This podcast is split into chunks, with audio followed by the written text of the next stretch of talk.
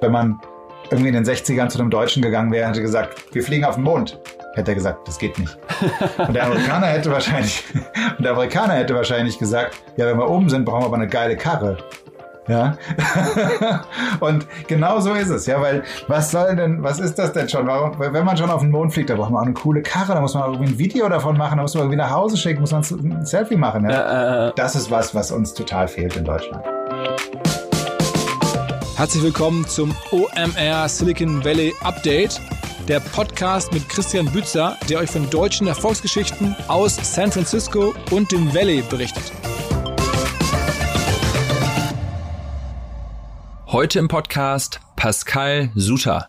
Serienunternehmer, erfolgreicher deutscher Gründer, Exits mit mehr als 150 Millionen Dollar in den vergangenen zehn Jahren und heute im Hauptjob Co-Founder und Chairman von Giant, einer AI-basierten Patienten-Online-Management-Plattform oder wie man es auch beschreiben könnte, der Arztbesuch-App in sieben Minuten vom Smartphone, hier direkt aus San Francisco. Wir haben über seinen besonderen Lebensweg vom Filmproduzenten zum erfolgreichen Unternehmer gesprochen, beleuchten, warum richtiges Timing einer Idee viel wichtiger ist als alles andere und wie die Corona-Krise einen krassen Einfluss auf sein aktuelles Venture Giant hat. Ein unfassbar spannender Gast. Mir hat es extrem viel Spaß gemacht, mit ihm zu sprechen. Ab geht's direkt in den Podcast. Pascal, vielen, vielen Dank, dass du dir die Zeit nimmst. Ich habe mich total gefreut. Äh, wir haben uns ja erst letzte Woche kennengelernt und ähm, nach dem kurzen Vorgespräch habe ich mich echt jeden Tag total gefreut darauf, heute diese ganze Geschichte nochmal aufzunehmen. Und ähm, ja, ich, ich kann es kaum, kaum äh, erwarten, wenn man dich wahrscheinlich beschreiben sollte, ich weiß nicht, ob das ein negatives Wort ist, aber irgendwie habe ich so ein bisschen das Gefühl, du bist so ein Tausendsasser, so einer, der irgendwie alles, was er anpackt, zu Gold macht. Und diese Geschichte zu teilen, freue ich mich total. Also wie gesagt, herzlich willkommen äh, bei mir im Podcast. Ja, danke schön, dass du dir die Zeit nimmst. Ich habe mich auch schon drauf gefreut. Ähm, das ist natürlich eine mega Ankündigung. Und mal gucken, ob ich da jetzt hier ein bisschen delivern kann. Der Podcast geht ja, weil es ja wahrscheinlich sogar die, der, das erste Release sein äh, wird, ähm, so ein bisschen zum Hintergrund für, für die Hörer. Es geht ja darum, dass wir so die Geschichten aus dem Silicon Valley erzählen von Deutschen, die eben hier rübergekommen sind. Und ähm, deswegen würde ich einfach ganz gerne mal anfangen, noch so ein bisschen deinen Background zu beleuchten, einfach dein Leben von vorne ran. So, du bist, glaube ich, in, in, Frankfurt aufgewachsen, ne? warst, warst dann ja äh, erst an der Apps und hast dann nachher noch promoviert, aber hattest ja einen ganz untypischen Weg eigentlich in die Tech-World und einfach diese Geschichte mal zu hören von dir, das wird mich total, äh, ja, wird mich total begeistern. Ja, also bei mir war das so, es hat eigentlich alles angefangen damit, dass äh, ich aus einer unternehmerischen Familie komme. Mein Vater war Filmproduzent und ähm, äh, so bin ich damit aufgewachsen, dass immer am einen Tag hieß es, wir sind alle reich und am anderen Tag hieß es, ich muss alle meine Mitarbeiter rausschmeißen. Und irgendwie bin ich mit dem Gefühl immer relativ komfortabel gewesen und das hat mich nie groß gestört. Und so habe ich dann auch ähm, erst an der Apps studiert, habe dann ähm, war aber gar nicht so richtig auf BWL und sowas unterwegs, sondern, sondern wollte auch Filmproduzent werden und habe das habe das auch angefangen und habe schon während des Studiums so ein bisschen Musikvideos produziert, weil es auch cool war und Spaß gemacht hat und ähm, dann haben wir angefangen, uns ein bisschen an längere Formate zu wagen. Ich habe dann auch dann noch nebenbei promoviert an der HFF in, in Babelsberg in Berlin und habe angefangen, Kurzfilme zu machen. Und ähm, da waren wir auch recht erfolgreich mit. Und dann war ich ähm, im Jahr 2004 war ich dann sogar mal in Cannes nominiert und hab, dann hat Quentin Tarantino meinen Film da sich angeschaut. Ja, da war der Präsident der Jury. Und ich sagte, also Quentin Tarantino hat alle meine Filme gesehen. Ich habe nicht alle seine Filme gesehen, aber ich habe er hat alle meine Filme gesehen. Leider haben wir nicht gewonnen, aber trotzdem einer von den Filmen eben in Cannes zu sein und dort über den roten Teppich zu laufen, das war schon ein mega Erlebnis. Nie wirklich damit Geld verdient, dann angefangen Werbefilme zu machen, um ein bisschen um ein bisschen mehr ähm, kommerziell auch davon leben zu können im Grunde. Mhm. War denn die Erwartung von deinem, von deinem Vater dann auch oder von deinen Eltern, dass du irgendwie ins Unternehmen bei den Eltern einsteigst oder äh, war das immer offen? Das war, das war glücklicherweise nie die Erwartung und äh, mein Vater war da immer sehr selbstständig unterwegs und ist auch viel, viel künstlerischer noch, als ich es dann jemals war. Und, aber es war einfach so, für mich war das, war das, ähm, nie wirklich eine große Wahlmöglichkeit, jetzt irgendwie Unternehmer oder irgendwas anderes zu sein. Es war immer so, eigentlich will ich meine eigene Company haben. Das war nicht, da gab es keine Frage. Und ähm, dann nach der Filmproduktion habe ich äh, irgendwann mal festgestellt, dass ich nicht, dass ich wirklich keine Lust habe, mit Schauspielern zusammenzuarbeiten, weil mir das Ego einfach viel zu sehr auf den Senkel ging und habe mir sehr, sehr bewusst was gesucht, was ein bisschen mehr in die Richtung Technologie ging und ähm, habe dann äh, wurde dann von Bertelsmann aus meiner Firma mehr oder weniger rausgeworben in so ein in so ein Unternehmer-Nachwuchsprogramm in Bertelsmann. Auch da habe ich es dann nur ein halbes Jahr lang ausgehalten, bis ich dann so das Gefühl hatte, ich will wieder was Neues gründen und war habe dann ein Social Network gegründet. Und ähm, du sagtest ja vorhin so Tausendsasser, wo alles mal so Gold wird. Das wurde nicht zu Gold. So viel ja. ist schon mal klar. Das hat innerhalb von zwei Jahren haben wir, glaube ich, alle Fehler gemacht, die man sich irgendwie vorstellen kann. Wirklich viel gelernt, geackert wie die Bekloppten. Ähm, auch sogar, glaube ich, ein ganz gutes Team zusammengestellt bekommen, aber das hat nie wirklich funktioniert. Und als dann Facebook 2008 anfing, so über Europa zu rollen, wurde uns dann auch klar, dass ähm, Social Networks jetzt eben keine. War, war das dann irgendein spezieller Fokus eigentlich, das Netz? Ja, ja, schon. Das war ähm, rund um Musik. Also wir hatten so ein bisschen eher das so das, den Gedanken von MySpace, aber es, aber gleichzeitig wollten wir auch ganz anders sein und haben besonders auf der UI und, und Designseite haben wir alles komplett anders gemacht. Wir sahen im Grunde teilweise eher aus wie Facebook, ähm, hatten aber noch schon einen stärkeren Fokus auf Musik. Und damals, die, das Unternehmen war finanziert von Bertelsmann und Bertelsmann hat das eben auch eben aus dem Grund finanziert, weil sie gesagt haben, na gut, wir haben ja RTL und damals hatten die auch noch Sony BMG, also ein großes Plattenlabel. Irgendwie wird da viel Mediennutzung in diesen sozialen Netzwerken stattfinden. So visionär war ich damals noch, das denen zu erklären. Und dafür hatten die mir das Geld gegeben. Und als es dann halt eben nicht funktionierte, weil wir irgendwie nach zwei Jahren 40.000 Nutzer hatten, haben wir gesagt, okay, das war's jetzt. Und haben es wirklich an einem Tag zugemacht, alle Leute nach Hause geschickt. Es war traumatisch. Ich habe auch drei Monate gebraucht, um mich irgendwie davon zu, wieder zu erholen. Und ähm, Bertelsmann war glücklicherweise dann auch so, dass sie gesagt haben, naja, das war jetzt nicht äh, unbedingt deine Schuld und du hast es alles fair gemacht. Und ich habe auch einen Teil des Geldes, was ich von denen bekommen hatte, wieder zurückgegeben und so. Ähm, haben sie gesagt, naja, mach doch mal ein bisschen was nochmal für uns hier in San Francisco, geh doch mal nach San Francisco, mach doch da ein bisschen Corporate Development, also Unternehmenskennen, vielleicht mit dem Fonds zusammenarbeiten. Das habe ich dann auch eine Zeit lang gemacht und habe dann aber hier ein paar Typen kennengelernt, die ich, äh, die so der, der typische Silicon Valley Unternehmer waren. Der eine davon, der, der, der, der prominenteste, war der, der Gründer von Area Games, einer Videospielefirma. Ein ähm, 1,50 Meter großer Vietnamese, mit, wie er selber, wenn er betrunken ist, sagt, äh, der anscheinend mal einen IQ-Test gemacht hat, der irgendwie über 170 rauskam. Und wenn man mit dem spricht, dann merkte mhm. man das auch, ja. Mit einer wahnsinnigen Lebensgeschichte, irgendwann mal aus Vietnam irgendwie rausgeworfen worden, unter ungeklärten Bedingungen, ähm, dann nach Houston und dort seine erste Million als Buchmacher in Nightclubs verdient. Das Geld genommen, nach Stanford gegangen und dort Best in Class äh, Jura mhm, abgeschlossen. Wahnsinn. Also hatte sozusagen so diese, diese düstere Seite der, der, der, der, der, Wettclubs, Wettbüros in, in Houston kannte er, aber er war halt gleichzeitig auch ein Top-Notch Lawyer. Was natürlich eine mega Kombination ist. Und der Typ hatte eben Area Games aufgebaut und für den, ähm, und er fragte mich, ob ich Europa machen möchte. Und ähm, weil Europa erfolgreich war, kleine Company, ich war irgendwie 20. Mitarbeiter.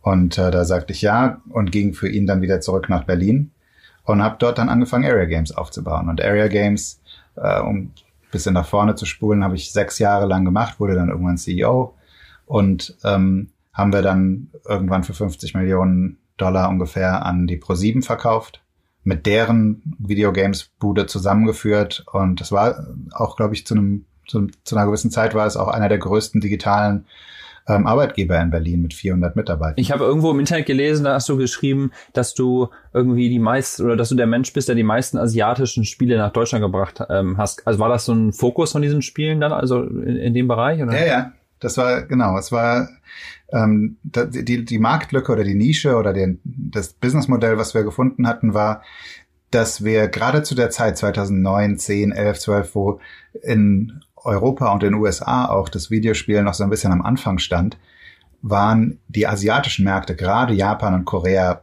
so weit voran. Und die Spiele sehen natürlich weird aus für einen Europäer, aber die Mechaniken dahinter sind extrem ausgereift gewesen. Und so haben wir uns ja. die besten und erfolgreichsten Spiele aus diesen Ländern lizenziert und dann nach Europa und nach USA gebracht und dort ausgerollt. Und ähm, das war, deswegen, es gab, glaube ich, eine lange Zeit niemanden, der mehr asiatische Spiele in den Westen geholt hat, ähm, wie wir eben bei Area Games das geschafft hatten. Und dann war aber der Fokus gar nicht, diese Spiele alle selber zu entwickeln, sondern es war nicht eher so ein Resell-Modell, oder? Es war im Grunde ein Publisher-Modell. Also wir okay. haben die Spiele gekauft, die Lizenz gekauft, die Spiele auf unseren Servern hier in Europa und in den USA äh, aufgespielt und dann teilweise auch verändert. Also teilweise haben wir auch dann die Grafiken angepasst und haben immer mehr gemacht, ja. immer mehr Lokalisierung gemacht. Am Anfang war es halt eben so, wenn man sagen konnte, hier ist ein kostenloses Computerspiel, dann ist jeder gekommen und das wurde dann mit der Zeit schwieriger und um uns da zu differenzieren, haben wir dann immer mehr getan und immer mehr Design und sowas alles ähm, in der Company dort aufgebaut. Und das war eine, war eine hervorragende Zeit, sehr, sehr viel gelernt. Videospiele ähm, und gerade diese Free-to-Play-Branche war einer der Vorreiter da drin, metrikbasiert Unternehmen aufzubauen, weil halt der Spieler natürlich in so einem Spiel extrem gläsern ist und man jeden Datenpunkt sammeln kann und ableiten kann. So waren wir sehr früh da drin, eben richtiges Data Warehousing aufzubauen und ähm, richtige, damals äh, hieß es noch Business Intelligence, heute wird man es wahrscheinlich irgendwie anders nennen, ähm, dahinzustellen und, und die Spiele im Detail zu verstehen. Und das war so unser, wir waren die analytische, analytischste Spielefirma. Und ich habe auch bis heute keine Ahnung von mhm. Videospielen. Ja, also schon sagen, ich habe keine, keine Ahnung. Ich krieg, ich schnall auch noch nicht mal, was mein Sohn da auf Fortnite macht. Und ich habe auch selber nie viele Videospiele gespielt. Aber was mir wirklich Spaß gemacht hat, war bei Area eine ein, wie so, wie so ein Ökosystem zu schaffen, in dem Leute, die sich mit Spielen gut auskennen, ähm, gerne arbeiten wollen. Wir hatten von vornherein hatten wir ähm, die geilsten Offices, wir hatten, waren immer mitten irgendwo in Kreuzberg an der Schlesischen Straße, irgendwo, wo es Spaß macht und wo das ja, Leben gut ist. Ich muss unbedingt einen Link in die Shownotes packen zu, zu so einem Office-Review. Also es ist Wahnsinn. Das Büro von vor zehn Jahren, muss man sagen, sieht so aus wie heute die Top-Notch-Büros hier in, in San Francisco, ne? Ja, da haben wir, wir haben da eine, eine große Fabrikhalle direkt an der, an der Spree ausgebaut, custom ausgebaut mit custom-made Tischen und, also, es war wirklich eine, ähm, ein gutes Ökosystem. Und da haben die Leute gerne gearbeitet. Und so hatten wir dann irgendwann Leute aus 44 Nationen, die bei uns gearbeitet haben und eben diese Spiele betrieben haben. Und ähm, was ich aber nebenbei immer gemacht habe, was glaube ich auch so ein Teil war, warum du das, warum du, warum du mit mir sprechen wolltest, ich habe nebenbei, sag ich mal, mein Hobby ist es ja, Firmen aufzubauen. Und so habe ich dann immer meinen Dayjob. Und ich habe aber auch immer seit mittlerweile zehn Jahren versucht, jedes Jahr eine Firma mitzugründen. Und da verbringe ich meistens zwei, drei, vier Stunden die Woche mit. Und das Modell ist eigentlich meistens gleich. Ich versuche, entweder finde ich eine Firma, die gerade ganz am Anfang steht mit jungen Gründern, oder ähm, ich habe selber eine Idee und suche mir dann ein junges Gründerteam und helfe denen über das erste Jahr hinweg. Ähm, manchmal mache ich die erste Finanzierung selbst, manchmal finde ich auch Leute, habe ein gutes Netzwerk von Angels, die eigentlich mittlerweile fast alles das machen, was ich auch mache. Und bin aber auch op einfach operativ für die da. Und ähm, das erste Mal, dass ich das gemacht hatte, war mit arzttermine.de zusammen mit dem Björn Keune, der mittlerweile einer meiner besten Freunde geworden ist, ähm, der äh, mit dem ich arzttermine.de aufgebaut habe und sechs Jahre lang oder fünf Jahre lang, glaube ich, ähm, betrieben habe, so lange, bis es irgendwann mal, bis wir es irgendwann mal an die gelben Seiten verkauft haben. Dann habe ich ähm, im Jahr darauf ähm, habe ich mit Neuronation angefangen zu arbeiten, einer Gehirntrainings-App. Ähm, und so ga, gab es immer mehr ähm, von diesen Nebenprojekten, mit denen ich mich beschäftigt habe. Also ich habe ganz, ganz, ganz wenig in meinem Leben nur ähm, Angel Investments gemacht. Und aber ich versuche immer diese, also deswegen, ich, ich sehe mich nicht als Investor, sondern ich sehe mich dann eher so als Mitgründer oder, oder Mentor oder Coach oder wie man es immer nennen möchte. Denn ich glaube, dass wenn man diese Energie von einem jungen Gründer kombiniert mit dem, was, mit, mit ein bisschen Erfahrung, dann hat das eine große Chance, erfolgreich zu sein. Denn viele Firmen scheitern an großen, dummen Fehlern. Und die sehe ich. Und die sieht wahrscheinlich jeder, der das schon ein paar Mal gemacht hat. Und dann kann man einfach sagen, nee, das nicht, das ist doof. Mach das, lass das, das, lass das mal, mach mal das andere. Und wenn man diese großen Eisberge umschifft, dann ist man wohl erscheinend erfolgreich. Denn von den Companies, die ich über die letzten zehn Jahre dort gegründet habe, sind alle erfolgreich gewesen. Und ähm, das gibt's ja sonst nicht so sehr. Und deswegen glaube ich, ja. dass diese, diese Mischung aus einem, einem erfahrenen Unternehmer und einem jungen, wilden, ähm, der richtig kloppen kann und analytisch ist, das ist eine super Geschichte. Und so, so einen habe ich dann auch wiederum gefunden, glaube ich, 2013, als ich, ähm, oder vielleicht war es auch 2014, aber auf jeden Fall dort in dem Winter, ähm, als ich ähm, ein kleines Investment gemacht habe bei einer Firma, die damals Fit Tea hieß ähm, und Detox Tee verkauft hat. Und mittlerweile heißt die Firma Fitvia. Und ähm, das war so eine typische Situation. Ja, da ähm, habe ich, da war ich dort, um für Area Games dort eine Rede zu halten bei mir an meiner Uni, an der Apps, im Zuge der, deren Unternehmertag heißt das immer. Und ähm, nach dem Ding kam eben der Gründer zu mir und sagte mir, er hatte irgendwie eine Frage und ähm, ich glaube, den habt ihr sogar schon bei OMR auch schon interviewt, den, den Sebastian Merkhofer, da war schon mal, war schon mal irgendwo ein, ein mhm. Interview. Und ähm, der fragte mich, er sagte mir, ich, ich habe jetzt eine Firma gegründet, aber ich habe auch ein Jobangebot und ich weiß nicht, was ich machen soll. Und dann habe ich gesagt, ja, was ist denn das für eine Firma? Und dann sagte er so, ja, also vor sechs Wochen hatte ich die Idee, Deutschland braucht eine Lifestyle-Tea-Brand. Dann habe ich gedacht, oh Gott, Lifestyle-Tea-Brand. Ich, erstmal trinke ich keinen Tee, äh, wenn nicht äh, Rum drin ist oder so. Ähm, und dann braucht Deutschland wirklich eine Lifestyle-Tea-Brand. Das war mir jetzt in dem Moment nicht so richtig intuitiv klar, warum. Und dann sagte ich, okay, gut, Lifestyle T-Brand. Und wie ist da so der Status? Und dann sagte er, na gut, vor sechs Wochen hatte ich die Idee, zwei Wochen später hatte ich das Produkt gesourced und die Webseite programmiert und jetzt in den ersten vier Wochen habe ich 11.000 Euro Umsatz gemacht. Und das erzählt er mir so ganz naiv, ohne sich groß was dabei zu denken. Aber mir war natürlich klar, dass es gar nicht so leicht ist, irgendwie erstmal so schnell ja. zu agieren und dann auch noch so schnell Umsatz zu machen. Und dann blieb mir immer so kurz die, die Spucke. Äh, da habe ich gedacht, oh, was ist denn da los? Äh, und dann fragte ich, und, und, und warum kaufen das alle? Und dann sagte er, naja, ähm, ich gehe auf Instagram und da schaue ich nach schönen Frauen, dann schicke ich meinen Tee und dann machen die ein Foto und dann verkauft sich das. Ich dachte, das kann aber nicht mhm. wahr sein. Denn das kenne ich ja. Weil in der Welt der Videospiele gab es das schon lange. Also Influencer, Leute auf Twitch, die Videospiele spielen und dann ähm, zeigen, wie es äh, zeigen, wie sie die spielen und dass, dass das bezahlt wird von den Videospieleherstellern als Werbemedium. Und dann wurde mir klar, okay, das funktioniert jetzt anscheinend auch mit Frauen und mit Tee. Und so habe ich dort ähm, ihn dann gepusht, eben den Job, Job nicht anzunehmen und mich investieren zu lassen und mich ihm helfen, helfen zu lassen. Hat er tatsächlich? Der hat wirklich den Job angenommen, ja. Und das hat er eine Zeit lang auch gemacht. Aber nach drei Wochen, äh, nach drei Monaten hat er gesagt, jetzt, jetzt macht meine Firma so viel Umsatz, wie ich im Jahr verdiene. ist irgendwie doof. ich höre jetzt wieder auf. Ja, und so ging es dann los. Und dann ähm, habe ich zusammen mit Sebastian die Firma aufgebaut und wir haben sie letztes, letztes Jahr für fast 50 Millionen Euro verkauft. Ja, Wahnsinn. Aber ich meine, das muss ja auch genau wieder so der richtige Zeitpunkt gewesen sein, ne? Weil ich meine, selbst vor zehn Jahren gab es ja schon so Lifestyle-Teemarken. Ich erinnere mich, in Hamburg gab es zum Beispiel, glaube ich, Samoa-Tee oder Samosa, wie die hießen. Es war auch so irgendwie aus dem Hamburger Speicher mit coolem Label und so, aber die haben halt einfach wahrscheinlich den Marketing Mix halt nicht richtig gehabt, ne? Und dieses, diese ganze Influencer-Dasein, äh, da wart ihr wahrscheinlich auch genau dann früh mit dabei, ne? Heute wird das wahrscheinlich auch so nicht mehr wieder funktionieren. Naja, also, ja, wir waren da früh mit dabei. Würde das heute nochmal so funktionieren? Ich sehe keinen Grund, warum nicht. Ähm, der Influencer-Markt ist mega, mega dynamisch weiterhin und ähm, ich arbeite, mache das, ich verfolge das System weiterhin und versuche jedes Jahr eine neue Firma aufzubauen. Und mhm. das funktioniert auch weiterhin hervorragend. Und ich sehe da jetzt keinen, keinen Abbruch. Und wenn man sich anschaut, wie groß Influencer-Marketing ist im Vergleich zu anderen Online-Marketing-Formen, ist es verschwindend gering und immer noch so ein, immer noch ein, ein neues Feld. Dementsprechend glaube ich schon, dass das auch heute noch, heute noch gehen würde.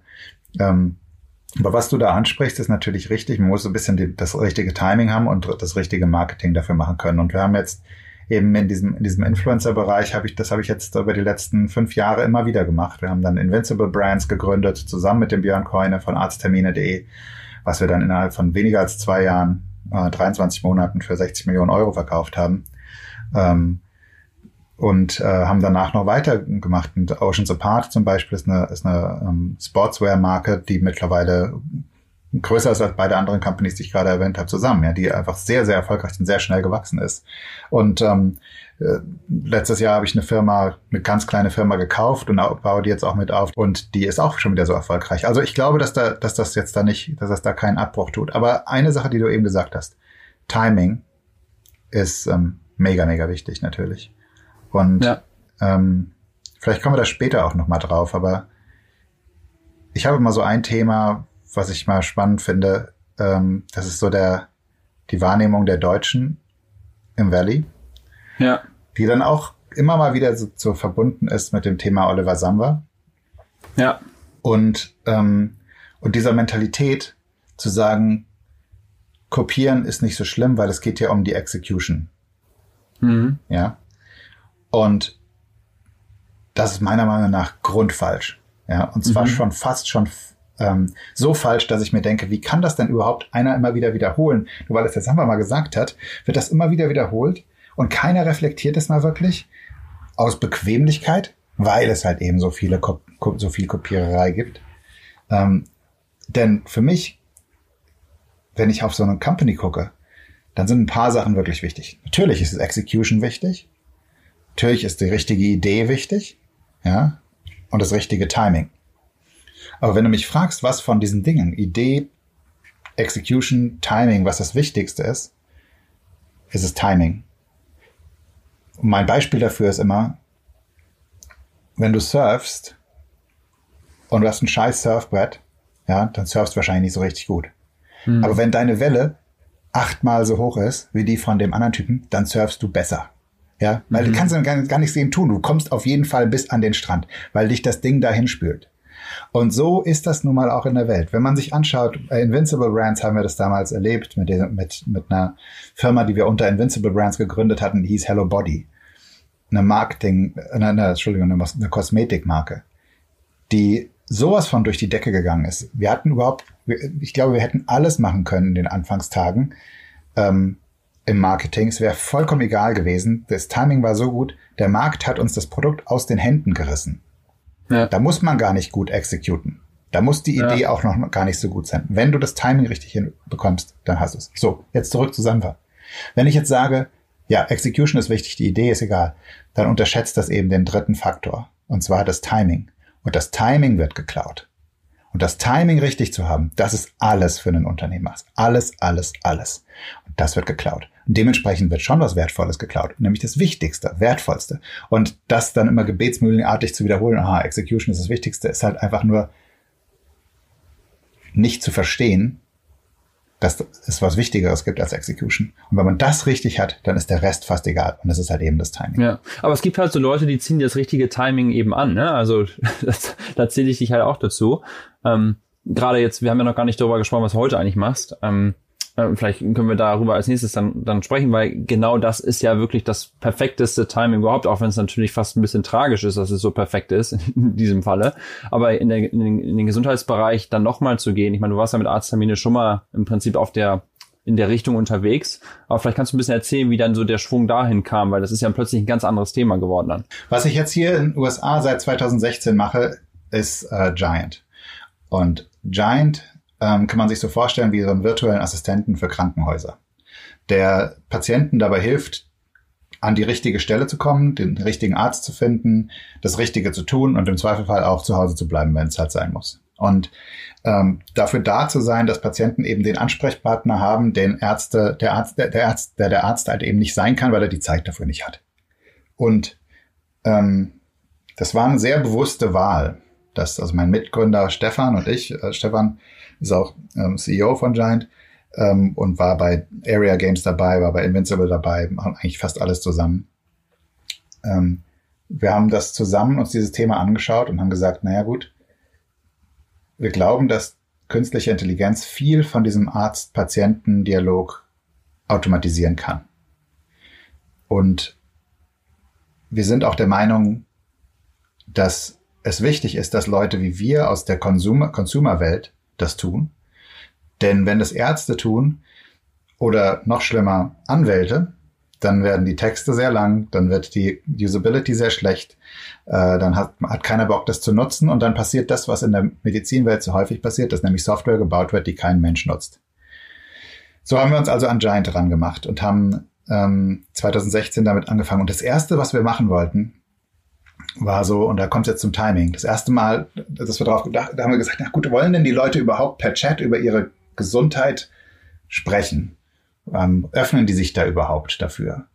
Und dann haben wir, wir wussten, ähm, dass, dass Facebook ihre Messenger öffnen wird für, für, für Bots im Grunde und haben dann an und, und dann ging Zika los in der Welt, ja. Und Zika ja. war diese große Seuche auf einmal und die die und Brasilien gerade war halt ähm, äh, so unter Druck. Und dann haben wir gesagt, lasst uns doch einfach mal einen Screener bauen, der personalisiert durch Symptome durchgeht und zum Schluss sagt, personalisiert sagt, du hast Risiko, du hast kein Risiko, hier sind die nächsten Schritte für dich.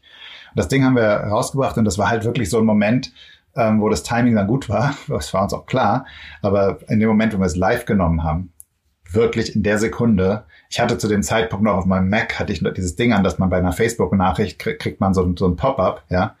Und ich saß da ganz gemütlich in meinem Garten und auf einmal macht's und tausende von Notifications, was ist das denn? Und ähm, ja. innerhalb von drei Monaten hatten wir 400.000 Nutzer auf dem Ding, die sich halt selber an uns gewandt haben mit der Angst vor Sika und wissen wollten, wie hoch ihr Risiko war. Und das war so der Anfang von Giant. Wie seid ihr darauf gekommen? Also war das so ein analytisches, ein analytisches Verfahren, dass ihr irgendwie 100 Ideen dann als nächstes niedergeschrieben hattet, weil ihr gerade irgendwie Zeit hattet zwischen dem letzten Verkauf? Oder war das irgendwie auch wieder so, dass du es irgendwo gesehen hast und du hast noch irgendjemanden mitgebracht, der die Idee noch äh, vorangepusht hatte sowieso schon? Oder? Nee, also es war wirklich, Stefan und ich hatten uns eben nach unserem letzten, hatten uns irgendwann ein Haus gemietet in Monterey am Meer und haben gesagt, lass mal über die letzten paar Jahre nachdenken und überlegen, was wir als nächstes tun. Haben uns dann ähm, verschiedene Bereiche angeschaut, hatten aber sehr bewusst gesagt, wir wollen eigentlich gerne was irgendwie in Gesundheit machen, weil wir glauben, dass es das Next Big Thing ist. Und ähm, so ging es dann los. Das war unser, das war unser, unser, unser Anstoßpunkt. Und das, was wir dann wussten, hauptsächlich aus der, hauptsächlich aus der Welt der Videospiele, war, dass Chat ähm, ein neues Medium werden wird. Ja. Und weil wir in Asien für die Videospielefirma eben WeChat und Kakao Talk und sowas gesehen hatten. Und dann haben wir versucht, so ein bisschen die Schnittmenge davon zu finden. Ja, was funktioniert gut auf Chat? Was hilft? Was ist so eine Consumer Service, den man Patienten geben kann in der Gesundheitswelt? Und so kam dann, so kamen wir dann auf Giant. Es hat uns dann noch Jahre gedauert, bis wir geschnallt haben, dass man das an Krankenhäuser verkaufen kann und dass das nicht ein Direct-to-Consumer-Business ist. Und habt ihr euch dann am Anfang erstmal einen Arzt gesucht? Weil ich meine, du kannst natürlich den Bot bauen und die, die Logik irgendwie hinterlegen, aber du musst ja auch die Symptome irgendwie verstehen. Das ist ja, also das ist ja nicht ganz so trivial. Ja, ist richtig. Nee, nee, wir haben da von, von Anfang an dann versucht, uns ein starkes Netzwerk um uns drumherum zu bauen, sowohl mit einer unserer ersten Advisor war dann der, der Chefmediziner von American Well, das ist die, eine der zwei größten Telemedizin-Plattformen zum Beispiel. Ähm, ja. Und so haben wir dann mehr und mehr solche Leute um uns geschart, die uns dann geholfen haben, solche diese, diese Logik zu bauen ähm, und zu verstehen, auch wie Machine Learning da ins Spiel kommt. Und das, ähm, aber dann sagtest du ja, das Timing ist so gut dann bei Giant. Das fühlte sich anfangs so an und dann fühlt es sich lange, lange, lange nicht so an muss ich sagen. Ja. Ähm, ja. Denn natürlich, wenn man so drüber nachdenkt, braucht es sowas auf einer Krankenhaus-Webseite, dass da jemand ist, der mit dir, der dir deine Fragen beantwortet und dass es natürlich nicht ein Arzt sein kann, weil das halt einfach viel zu teuer ist, ist irgendwie logisch, aber dass das wirklich jetzt populär wurde, passierte halt erst jetzt. Also, ja. als die Corona-Krise losging, war das wieder der Moment, wie damals mit dem Sika-Bot, der wohl auf einmal die Notifications aufpoppten äh, die ganze Zeit. Und so war es jetzt eben halt auch, als jetzt Corona losging vor vier, sechs Wochen, ähm, dass auf einmal alle Krankenhäuser ähm, aus den USA gesagt hatten, das, was ihr wollt, was ihr da habt, genau das brauchen wir auch. Und so haben ja. wir jetzt ähm, die manche der größten Krankenhausketten in den letzten Wochen ähm, als neue Kunden gewonnen. Und ähm, auch äh, live genommen und sehen jetzt halt, ähm, haben glaube ich letzten Monat 250.000 Leute ähm, auf Corona äh, gescreent und an die richtige Stelle ge gepusht. Und diesen Monat wird es vielleicht doppelt so viel werden. Jetzt haben wir wieder diese steile Kurve ähm, und das Timing erscheint dir jetzt wieder richtig. Wenn wir vor drei Monaten gesprochen hätten, hätte Klar. ich gesagt, keine Ahnung, wann das passiert, ja. Und ist das auch ein Thema, was du, ähm, was ihr jetzt international schon vorantreibt? Weil ich meine, klar, in den USA habe hab ich, also Also als Deutscher, der hier hingezogen ist, ist ja mittlerweile auch schon vor acht Jahren, hatte ich damals schon das Gefühl, dass sie hier in den Krankenhäusern eigentlich sogar weiter sind. Ne? Ich hatte ja erzählt, ich bin bei, im Moment bei Kaiser, das ist so eine Versicherung, wo das Krankenhaus, der Arzt und äh, die Versicherung alles in einem ist und die hatten immerhin auch so eine Hotline, wo man anrufen kann und ich erinnere mich, als äh, wir ein Neugeborenes hatten und das erste Mal irgendwelche komischen Sachen auftraten, haben wir da auch angerufen und dann hast du dich da auch so ein bisschen fast durchgeklickt, aber eben sprachlich und dann mussten wir halt nicht ins Krankenhaus fahren. Da war ich schon total begeistert, weil in Deutschland erinnere ich mich immer nur an überfüllte Warteräume. Irgendwie man geht zum Arzt und hat den ganzen Tag erstmal nichts anderes zu tun und ist danach noch kranker als vorher. Und auch dann der Prozess hier im Krankenhaus als solches schien mir immer schon viel optimierter. Also wenn man einen Termin um 15.30 Uhr hatte, dann ist der Arzt auch um 15.31 Uhr spätestens ins Behandlungszimmer gekommen. Und in Deutschland, glaube ich, habe ich noch nie einen Arzttermin pünktlich irgendwie auch nur ansatzweise gestartet. Deswegen frage ich mich, wie viel weit hinterher eigentlich dann so andere ja. Märkte wie Deutschland zum Beispiel ähm, sind. es ist irgendwie lustig, ne, dass wir Deutschen immer uns darüber beschweren, dass unsere Ärzte so unpünktlich sind. Ähm, dabei sind wir immer dafür, gerade bei den Amerikanern kommen die immer um die Ecke und haben immer, man darf ja gar keine Vorurteile gegenüber überhaupt über gegenüber niemanden haben hier, aber gegenüber Deutschen geht's. Ja. Ähm, ja. aber ja, das ist, es ist, äh, es ist ein, es ist ein krasses, krasses Thema, dass das in Deutschland, äh, dass das immer noch so schlecht organisiert ist und dass es wirklich immer noch so ist, dass man so ewig lange auf seinen Arzttermin wartet. Das ist hier nicht so. Viele Sachen sind, sind besser durchstrukturiert. Es ist natürlich viel, viel mehr Geld im System in USA. Ähm, wenn man sich das anschaut, die, die größten Krankenhäuser, also wir sprechen da jetzt mit Ketten, also zum Beispiel haben wir jetzt gerade Common Spirit gesigned. Ähm, Common Spirit macht 29 Milliarden Umsatz. Ja, ist eine der größten Wahnsinn. Krankenhausketten. Ähm, aber dann gibt's auch solche, die so eher in den Top 50 sind, die machen immer noch 8 Milliarden Umsatz. Ja, also das sind halt, ähm, und dann guckt man sich an, in Deutschland, Sana oder sowas, ich glaube, Sana, eine zweite oder drittgrößte Kette, macht, glaube ich, 2 Milliarden Umsatz mit 50 Krankenhäusern. Und ähm, das, das steht in keinem Verhältnis, ja. Also da ist viel, viel mehr Geld. Dementsprechend ist der, ist der Professionalisierungsgrad auch höher und der Druck, der Kostendruck ist, ist, ist höher. Und es gibt auch in den USA schon immer, das fängt jetzt in Deutschland an, eine Triagierung. Ja, es gibt so ein kleines Zimmerchen, wo man reinkommt und dann sitzt da jemand, der stellt einem Fragen. Und er stellt die Fragen komischerweise wirklich immer nach dem gleichen Buch. Da gibt's ein Buch dahinter, das wurde von zwei äh, ähm, Notaufnahmenärzten geschrieben, dem, dem Dr. Schmidt und dem Dr. Thompson. Und die haben das irgendwann in den 70ern geschrieben. Und die Fragen, die da drin steht, werden ja. immer gefragt. 95 Prozent der Fälle sind es immer genau diese Fragen. Und als wir das rausgefunden haben, haben wir gesagt, ja gut, das können wir auch. Ja? ja. Äh, und vielleicht sogar besser, weil der, der das dann den ganzen Tag macht und das mit 75 Patienten am Tag macht, der hat da jetzt auch nicht mehr so viel Bock drauf. Ja? Unsere AI ist relativ geduldig. Ähm, und noch dazu kann sie besser erklären. Ja, und noch dazu ja. kann sie halt vielleicht mal nicht nur Ja und Nein, sondern kann auch ein paar Grautöne dazwischen unterscheiden. Und wir können halt, anstatt das einfach nur auf dem Algorithmus von den beiden ähm, älteren Herren aus, dem, aus der Notaufnahme aus den 70ern zu machen, können versuchen, das evidenzbasiert zu machen, also auf der Basis von Gesundheitsakten. Und so haben wir das dann immer weiterentwickelt. Und mittlerweile glaube ich, dass unser Algorithmus weit, weit, weit besser ist als alles, was eine Krankenschwester am Telefon so machen kann.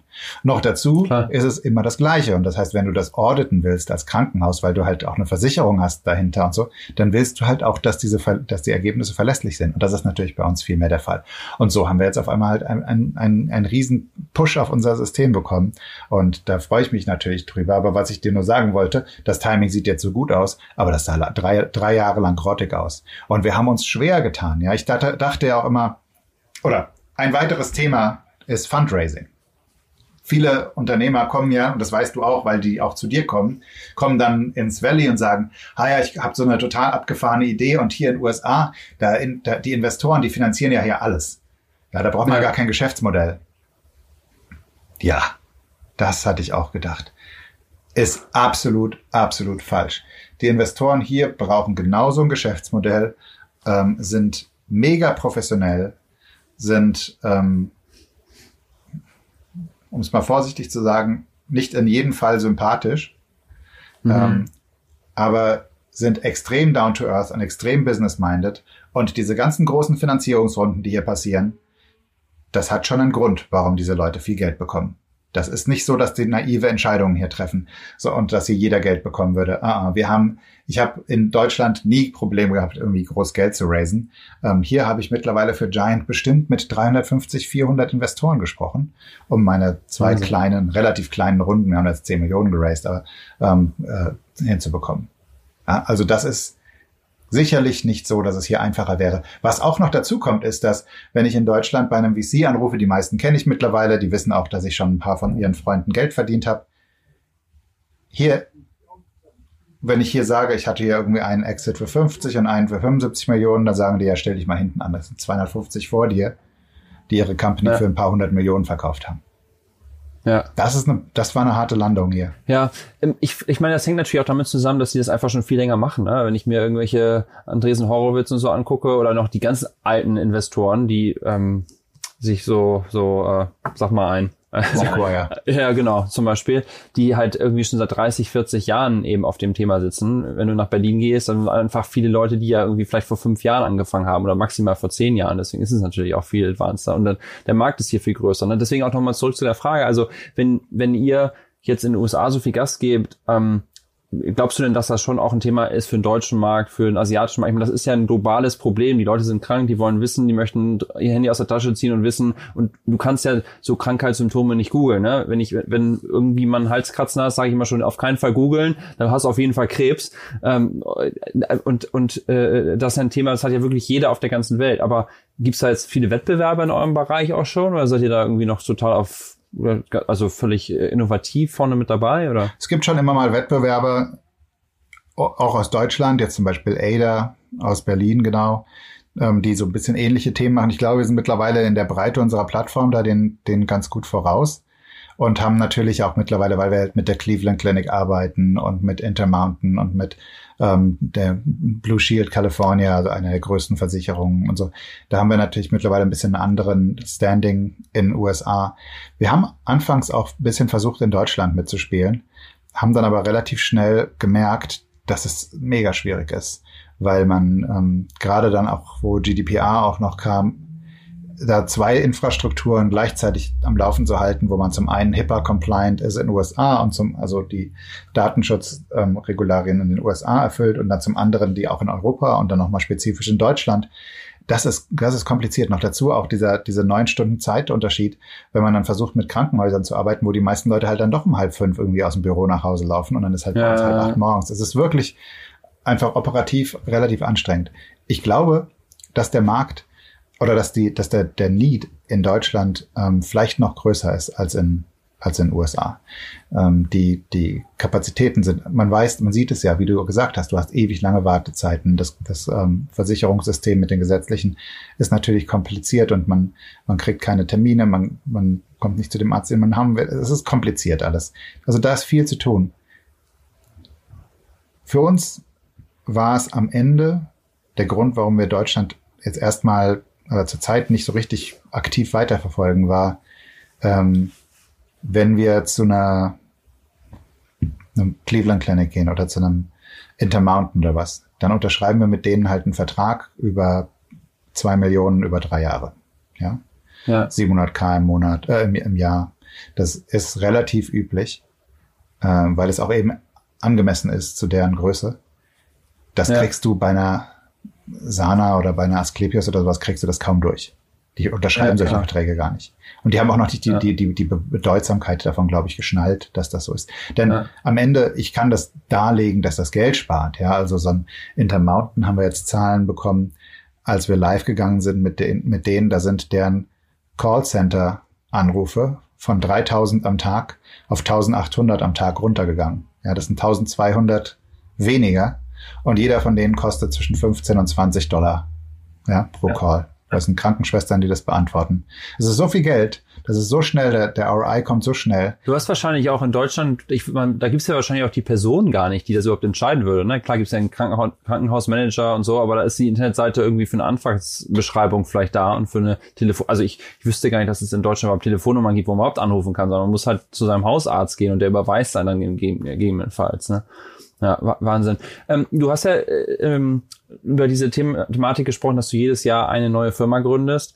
Ähm, hast du schon für dieses Jahr was auf dem Schirm oder hast du schon was angefangen oder glaubst du jetzt einfach aufgrund der, der Craziness mit Corona und dem ganzen Business, was für euch da vor der Tür steht, gegebenenfalls, dass du da im Moment gar keinen Fokus drauf äh, legen kannst? Nee, wir haben was, wir haben, ich habe was Neues ähm, gestartet, was wir jetzt, was natürlich jetzt so ein bisschen behindert ist, dadurch, dass, dass, dass Corona durch die Welt läuft, aber trotzdem doch gut anläuft. Ähm, das ist eine mal wieder Kosmetik, eine Kosmetikmarke, die wir gerade aufbauen, die heißt Salted Beauty, saltedbeauty.com. Zwei ähm, Gründer, die ich schon lange kannte. Der eine ist mein Cousin und der andere war bei Arzttermine dabei. Und ähm, zwei sehr, sehr coole Typen. Und mit denen zusammen mache ich diese, machen wir jetzt diese Marke. Die haben wir, die ist ur ursprünglich sogar noch aufgebaut worden von jemand anderes, den ich auch noch von, von früher kenne, auch aus dem Arzttermine-Umfeld, also aus dem Netzwerk mehr oder weniger entstanden. Und das ähm, bauen wir jetzt gerade auf. Da gehen so meine zwei, drei Stunden die Woche nach wieder drauf. Cool, cool.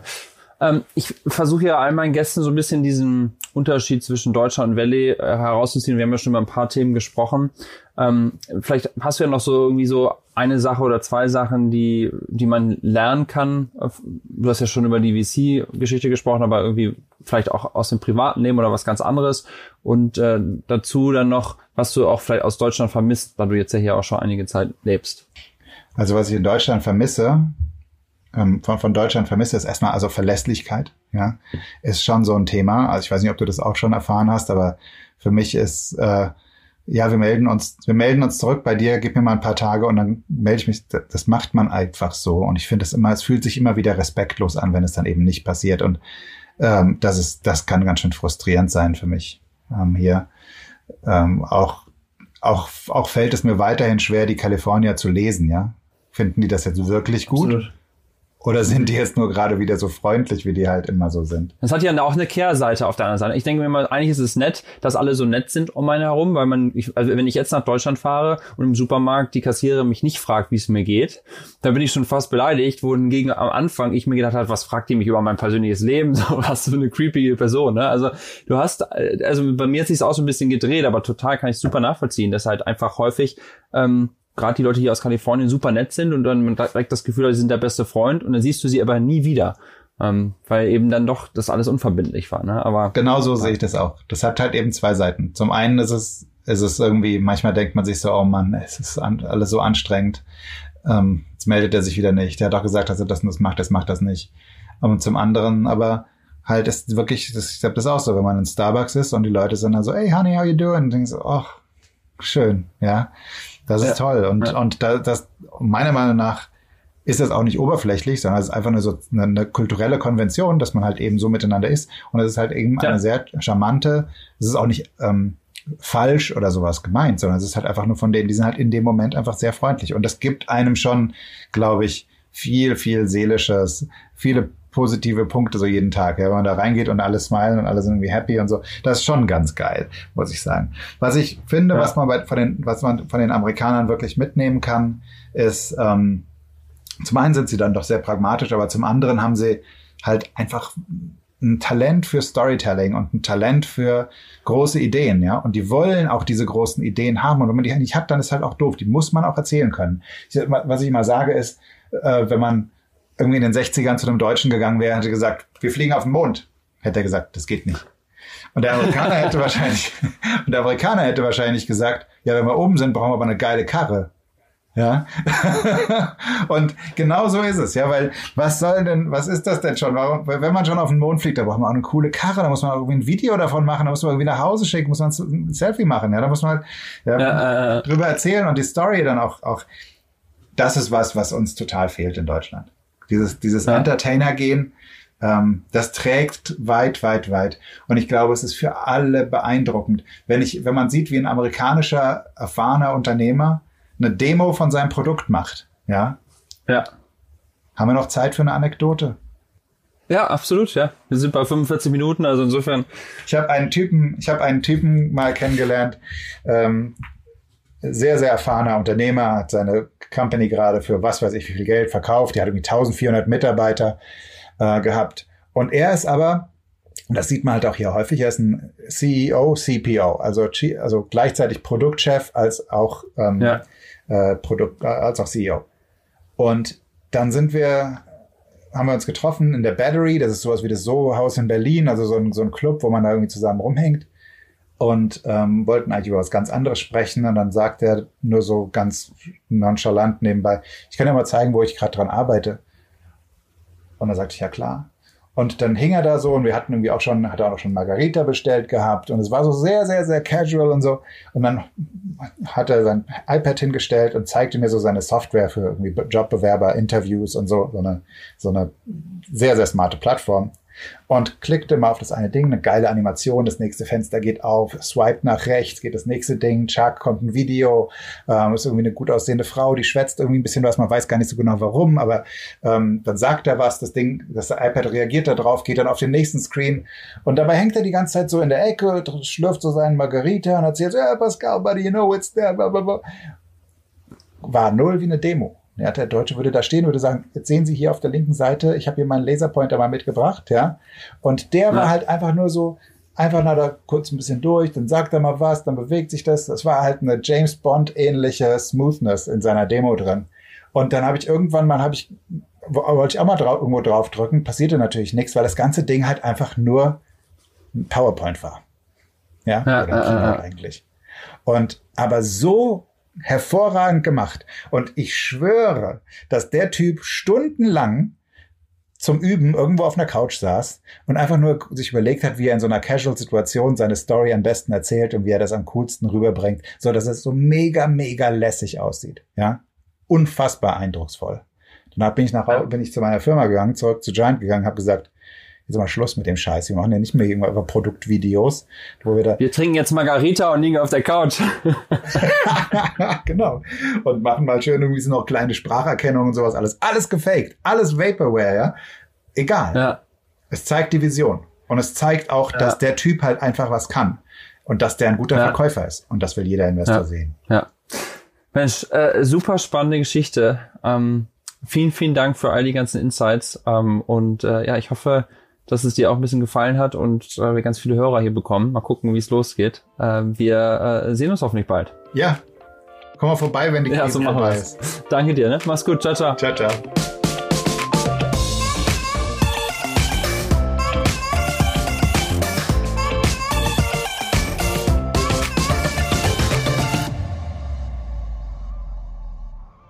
So, das war die erste Folge vom OMR Silicon Valley Update Podcast. Ich hoffe, der ein oder andere konnte etwas mitnehmen. Schickt mir gerne euer Feedback. Ich habe noch kurz drei Punkte. Wenn ihr Deutsche im Valley kennt, die ich unbedingt im Podcast interviewen sollte, macht mir gerne eine Intro, am besten direkt über LinkedIn. Wenn euch der Podcast gefallen haben sollte, abonniert ihn doch und wenn ihr mir eine Riesenfreude machen wollt, bewertet den Podcast direkt im iTunes Store. Und zum Schluss noch ein kleiner Tipp, folgt mir, ebenfalls bei LinkedIn und abonniert dort einfach den OMR Silicon Valley Update Newsletter, um keine Folge zu verpassen. Wir hören uns in zwei Wochen. Bis dahin bleibt zu Hause und vor allem gesund.